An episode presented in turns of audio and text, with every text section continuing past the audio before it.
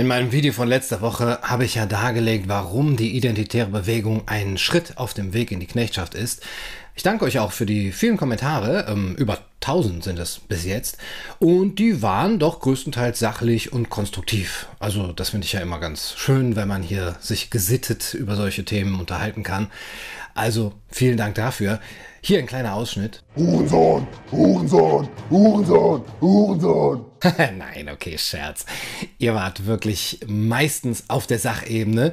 Äh, das ist ja auch schon letztlich mein Ziel, dass man sich hier ohne Schaum vorm Mund über Philosophie und äh, politische Philosophie unterhalten kann. Das meiste an ad hominem Kritik bezog sich darauf, dass hinter mir so viele Bücher stehen. Also eigentlich nur Neid, ja, blanker gelber Neid. Bücherneid sozusagen. Ja, da hat schon Freud drüber geschrieben. Geht mal zur Therapie, ihr analfixierten Ödipussis. Das ist etwas, das bringt mich auf die Barrikaden. Da kriege ich richtig die Krise. Zurück zum sachlichen Teil des Videos. Es gab unter den Reaktionen auf mein Video auch ein paar, die sich prinzipiell für die IB ausgesprochen haben und gar nicht glauben konnten, dass die so antiliberal sein soll. Also irgendwie seltsam. Teilweise waren offensichtlich auch selber IB-Leute unter den Kommentatoren und der Tenor dieses Teils der Kommentare war folgender. Sellner ist doch eigentlich ganz sympathisch, ich weiß gar nicht, was du gegen ihn hast. Oder die IB war immer gewaltfrei, sie machen doch nur lustige und sinnvolle Aktionen. Oder ich bin doch nur für kontrollierte Grenzen, irgendwas muss man ja machen, ja, und die IB ist halt die einzige, die sich da anbietet. Die EB wird zudem vom Verfassungsschutz für Nichtigkeiten verfolgt und die Antifa hat hingegen Narrenfreiheit. Da kann doch irgendwas nicht stimmen. Und dann Leute, die geschrieben haben, die Liberalismuskritik, die steht bei der IB ja gar nicht so im Zentrum, wie du das behauptest. Die wollen einfach nur kontrollierte Grenzen und sind gegen Islamisierung. Fertig. Die IB-Leute haben gar keine Ahnung von Liberalismus, Liberalismuskritik, von Dugin, Heidegger und Co. Das interessiert doch nur so Bücherwürmer wie dich, ja, das äh, spielt in der wahren IB, der Straßen-IB, gar keine Rolle. Und zu guter Letzt, sprich doch mal mit denen. Sprich doch mal mit Sellner, dann wird das alles klar werden, was die wirklich wollen. Ich möchte heute ein bisschen näher darauf eingehen, weil ich das Gefühl habe, dass es noch hm, ein wenig Aufklärung bedarf, um zu verstehen, was die IB eigentlich ist.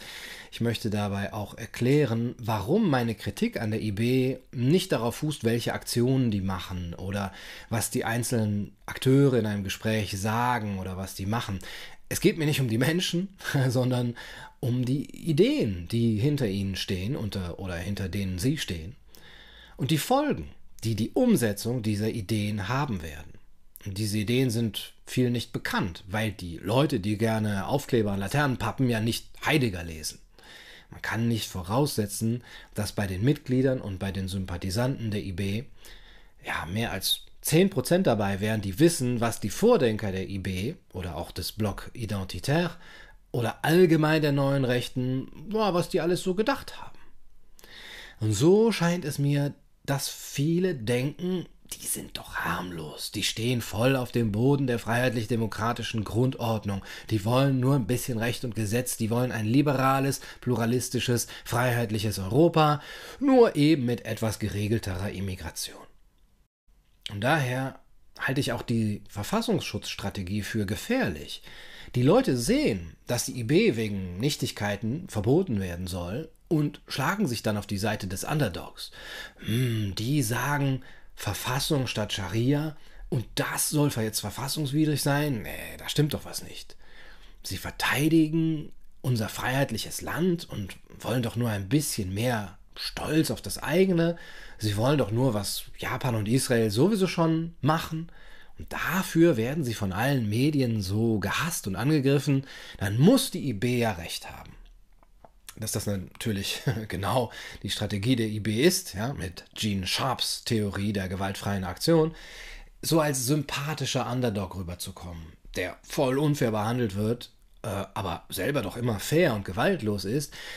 Das wird von Martin Sellner explizit so formuliert. Ja. Das scheint aber auch vom Verfassungsschutz und von den Sympathisanten nicht durchschaut zu werden. Verschwörungstheorien haben Hochkonjunktur. Die B ist doch gar nicht so schlimm, wie alle sagen. Tja, aber das ist eine Illusion. Die IB ist eine Mogelpackung. man muss sich schon mit den Ideologien beschäftigen, auf die sie sich beziehen, um zu verstehen, was sie eigentlich wollen. Ja, und deswegen folgt auf meine Zerstörung der identitären Bewegung nun mein Video Die identitäre Bewegung Exposed.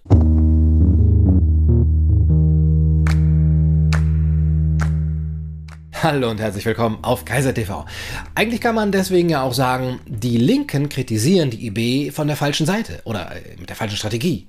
Was sie immer Rassismus rufen, wenn sie das immer rufen, wo andere nur Erhalt der Identität und Heimatliebe sehen, dann kann ja an dem Vorwurf nicht so viel dran sein. Im Grunde genommen immunisiert das die identitäre Bewegung gegen Kritik.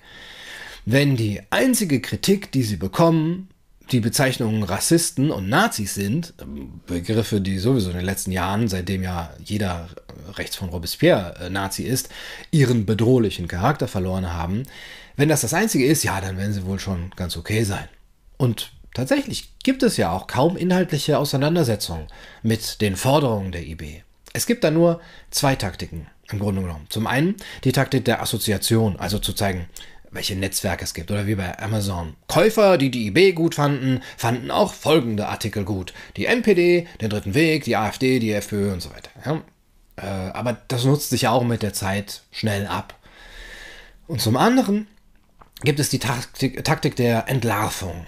Wenn ihr Ethnopluralismus sagt, dann meint ihr eigentlich Rassismus. Wenn ihr identitär sagt, dann meint ihr eigentlich völkisch und so weiter. Ja?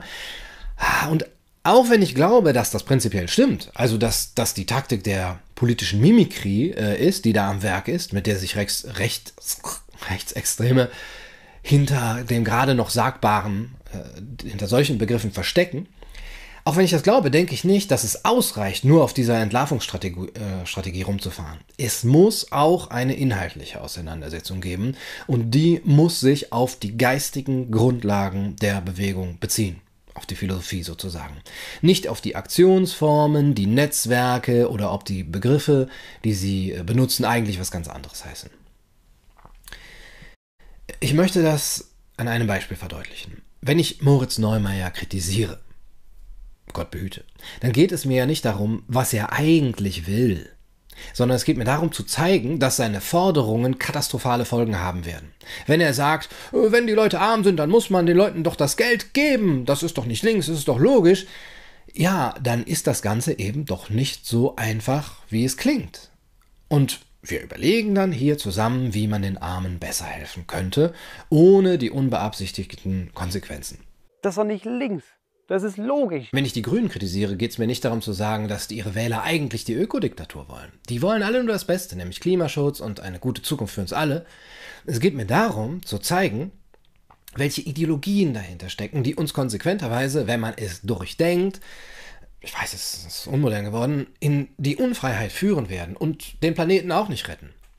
Genau so ist es mit der IB. Ebenso wie die Mehrzahl der grünen Wähler nützliche Idioten sind, die sich unwissentlich für eine Agenda stark machen, von der sie noch nie etwas gehört haben, sind die Mehrzahl der IBler oder der Sympathisanten der IB nützliche Idioten, die gerne ein bisschen mehr Homogenität hätten und dafür friedlich demonstrieren, während sie eigentlich eine Agenda pushen, von der sie noch nie gehört haben.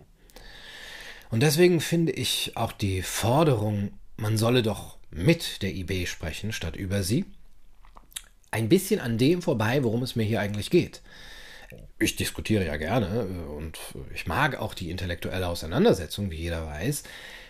Aber ebenso wie es unsinnig wäre zu behaupten, diskutier doch mal mit Robert Habeck, ob er wirklich einen solarbetriebenen Ökogulag mit veganem Essen will, wie du sagst, Ebenso ist es auch unsinnig zu sagen, diskutier doch mal mit Martin Sellner, ob er in Wahrheit doch das nächste Dritte Reich will. Es geht nicht darum, was ein Einzelner oder die Mehrheit will, in der IB will, weil es da nur um die oberflächlichen Sachen geht. Remigration, Identität, Heimat, Tradition. Das ist ja klar, das sagen die ja auch, dass sie das wollen. Zumal ich auch annehmen würde, dass es gewisse, naja, strategische Vorgehensweisen gibt in so einer Bewegung, wie eine Bewegung sich in der Öffentlichkeit präsentiert und was sie nach außen hin von sich preisgibt.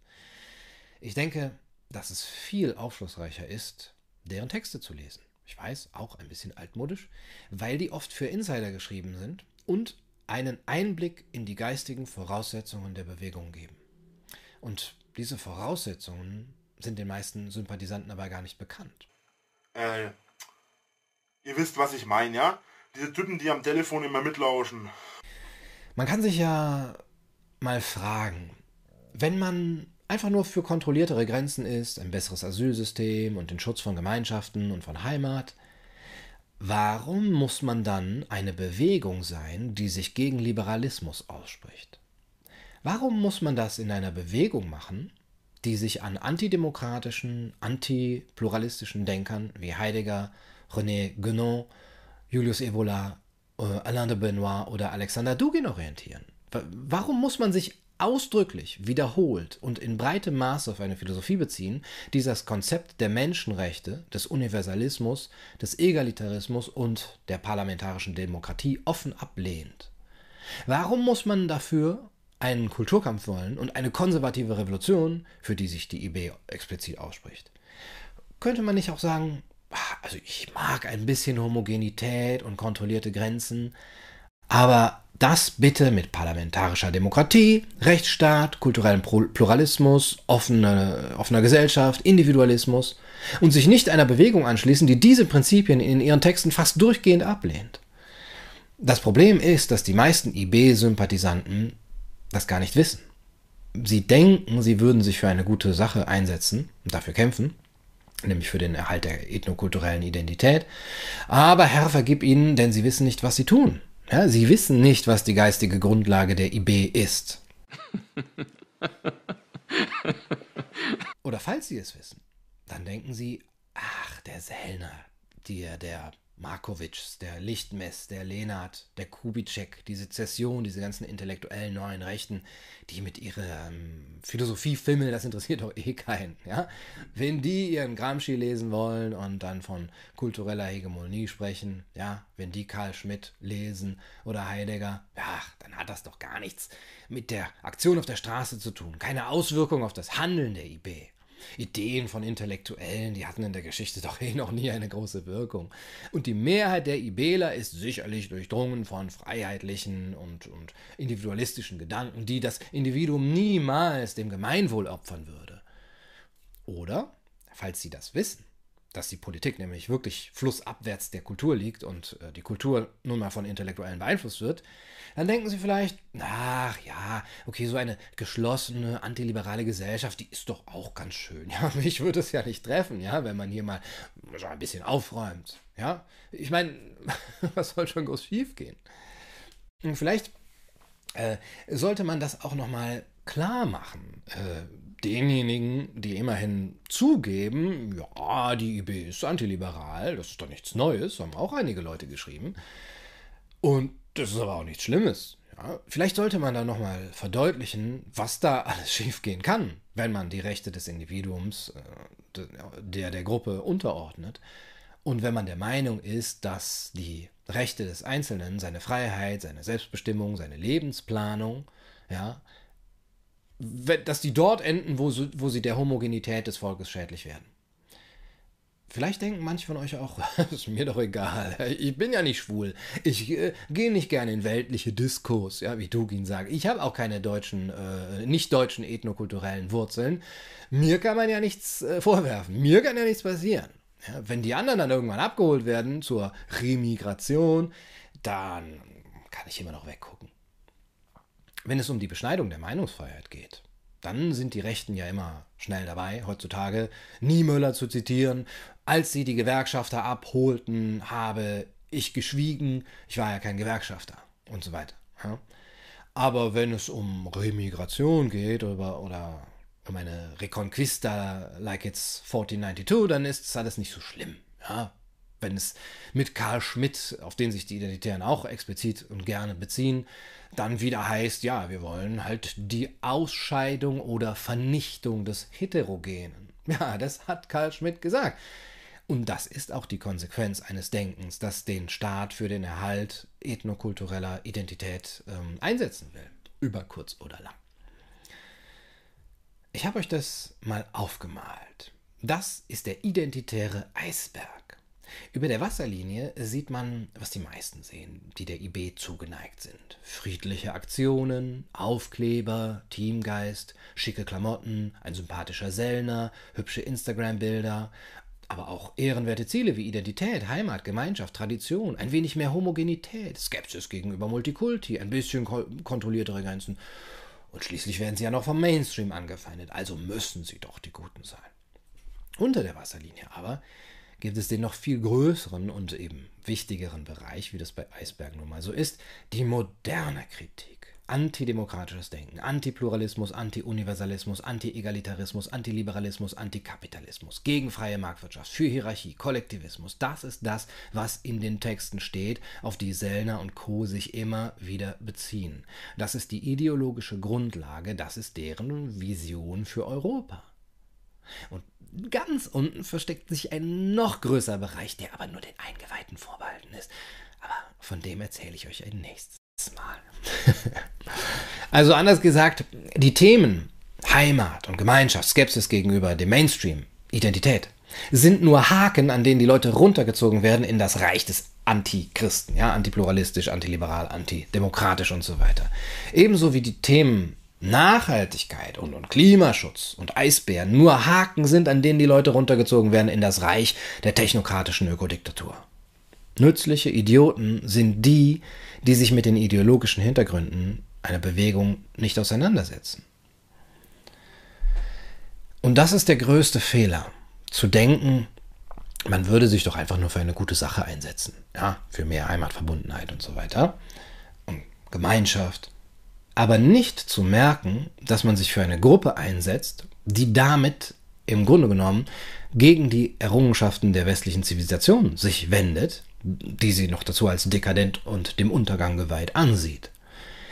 Und ganz wichtig, damit sage ich nicht, dass das eine notwendige Folge wäre. Ja, wer immer für Heimat ist, ist automatisch antidemokratisch, äh, äh, antiliberal und ein Antikapitalist.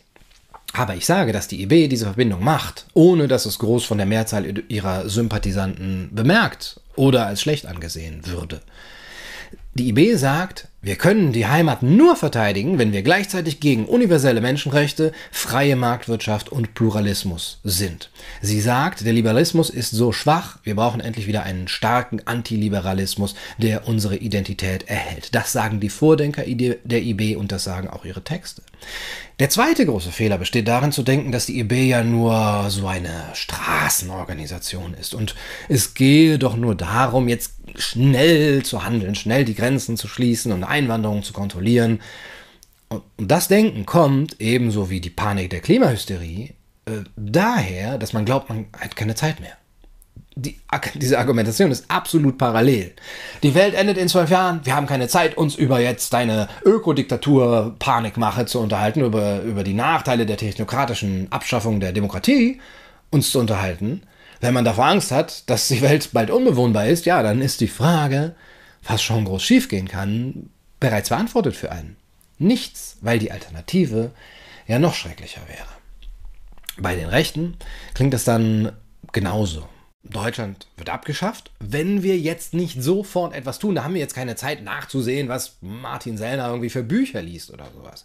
Wir brauchen die IB jetzt als, als notwendiges Werkzeug, als Korrektiv okay, gut, sie sind gegen universelle Menschenrechte, aber mein Gott, was soll denn schon groß schiefgehen? Wir haben einfach keine Zeit. Angesichts des drohenden Untergangs des Abendlandes ist auch diese Frage ja dann bereits beantwortet, was schiefgehen soll. Wenn die Angst einfach dazu treibt, jemanden sich mit antiliberalen Leuten äh, zu beschäftigen, dann fragt euch mal, ob nicht jemand Angst, äh, Interesse daran haben könnte, diese Ängste erst zu schüren, um euch in die Arme dieser Gruppen zu treiben. Cui bono, frage ich da immer. Cui bono. Warum suchen so viele Menschen ihr Heil in Verschwörungstheorien? Meine Analyse der Texte der IB ging ja davon aus, was wäre, wenn die IB bzw. die Parteien, die ihr nahestehen, die Macht ergreifen würden, wenn deren Ziele völlig umgesetzt würden. Deren Ziel ist die metapolitische Transformation der gesellschaftlichen Wertevorstellung. Das Ziel ist die Erlangung der Meinungsführerschaft. Das Ziel ist es, politische Parteien zu führen und zu inspirieren, wie es in dem internen Strategiepapier der IB Deutschland von 2015 heißt.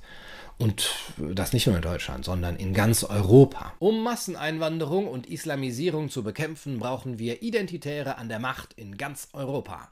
Das bedeutet, dass wir identitär denkende Menschen brauchen, welche die Gesetze verfassen, die wichtigen Entscheidungen treffen und die Medien gestalten. Wir brauchen eine identitäre Reconquista der Metapolitik und der Politik. Über die zahlreichen Vernetzungen zu AfD und FPÖ und so weiter muss ich euch ja jetzt nicht noch groß was erzählen.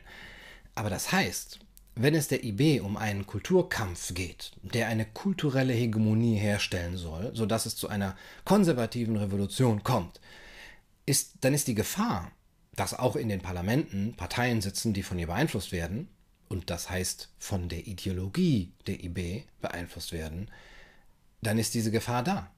Ja? Und dann geht es nicht mehr nur um ein paar Aufkleber und Aktionen oder dass man mal ein bisschen stolzer auf Deutschland wieder sein kann dann geht es um den Erhalt der deutschen Identität und zu diesem Zwecke um das, was die konservativen Denker dafür vorschlagen, nämlich um die Verteidigung antiliberaler, antidemokratischer und antipluralistischer Werte. Wenn die Leute identitär denkende Menschen wollen, welche die Gesetze verfassen, und identitär denken heißt denken like it's 1938, dann heißt das, dass dann eine Philosophie wie die Heideggers, Karl Schmitz, Evolas oder Dugins die Politik der Bundesregierung oder der EU beeinflusst. Ah, ich ahne schon, das ist euch so weit hergeholt, oder? Ja, so ein Geschwurbel von einem Typen, der auf YouTube vor einer Büchertapete sitzt. Das ist übrigens alles echt.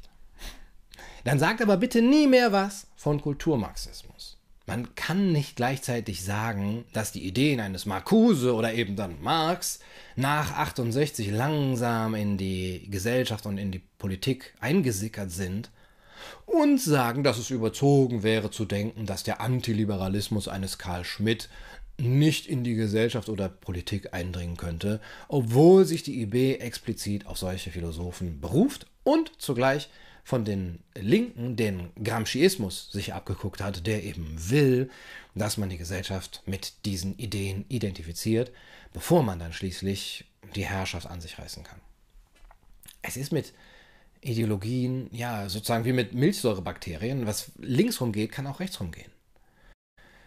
Nun, es gibt jetzt drei Möglichkeiten für mich. Die Ibeler wissen gar nicht, wer Dugin ist, ja, was er sich so für eine Gesellschaft überhaupt vorstellt. Sie halten Heidegger für eine Müsli-Mischung und Evola für eine Infektionskrankheit. Leute, die gerne Aufkleber an Ampeln pappen, die interessieren sich halt nicht für, äh, für Philosophie. Das ist die Condition humaine. Ja?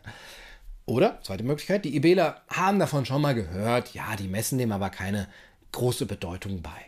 Ja, weil Martin Sellner ja so schöne Augen hat oder die Gruppe, in der sie sind, so ganz anders ist, ja, als der Gunnar das hier erzählt. Voller mit Teamgeist und voller hehre Ideale und cooler Teehemden. Und weil sich das eh nicht durchsetzen wird, ja, wenn die Grenzen erstmal dicht sind, dann ist doch schon alles gut, ja, und die EB wird sich auflösen äh, und äh, dann einen Armin Mohler Lesekreis bei Kerzenlicht und Rotwein gründen.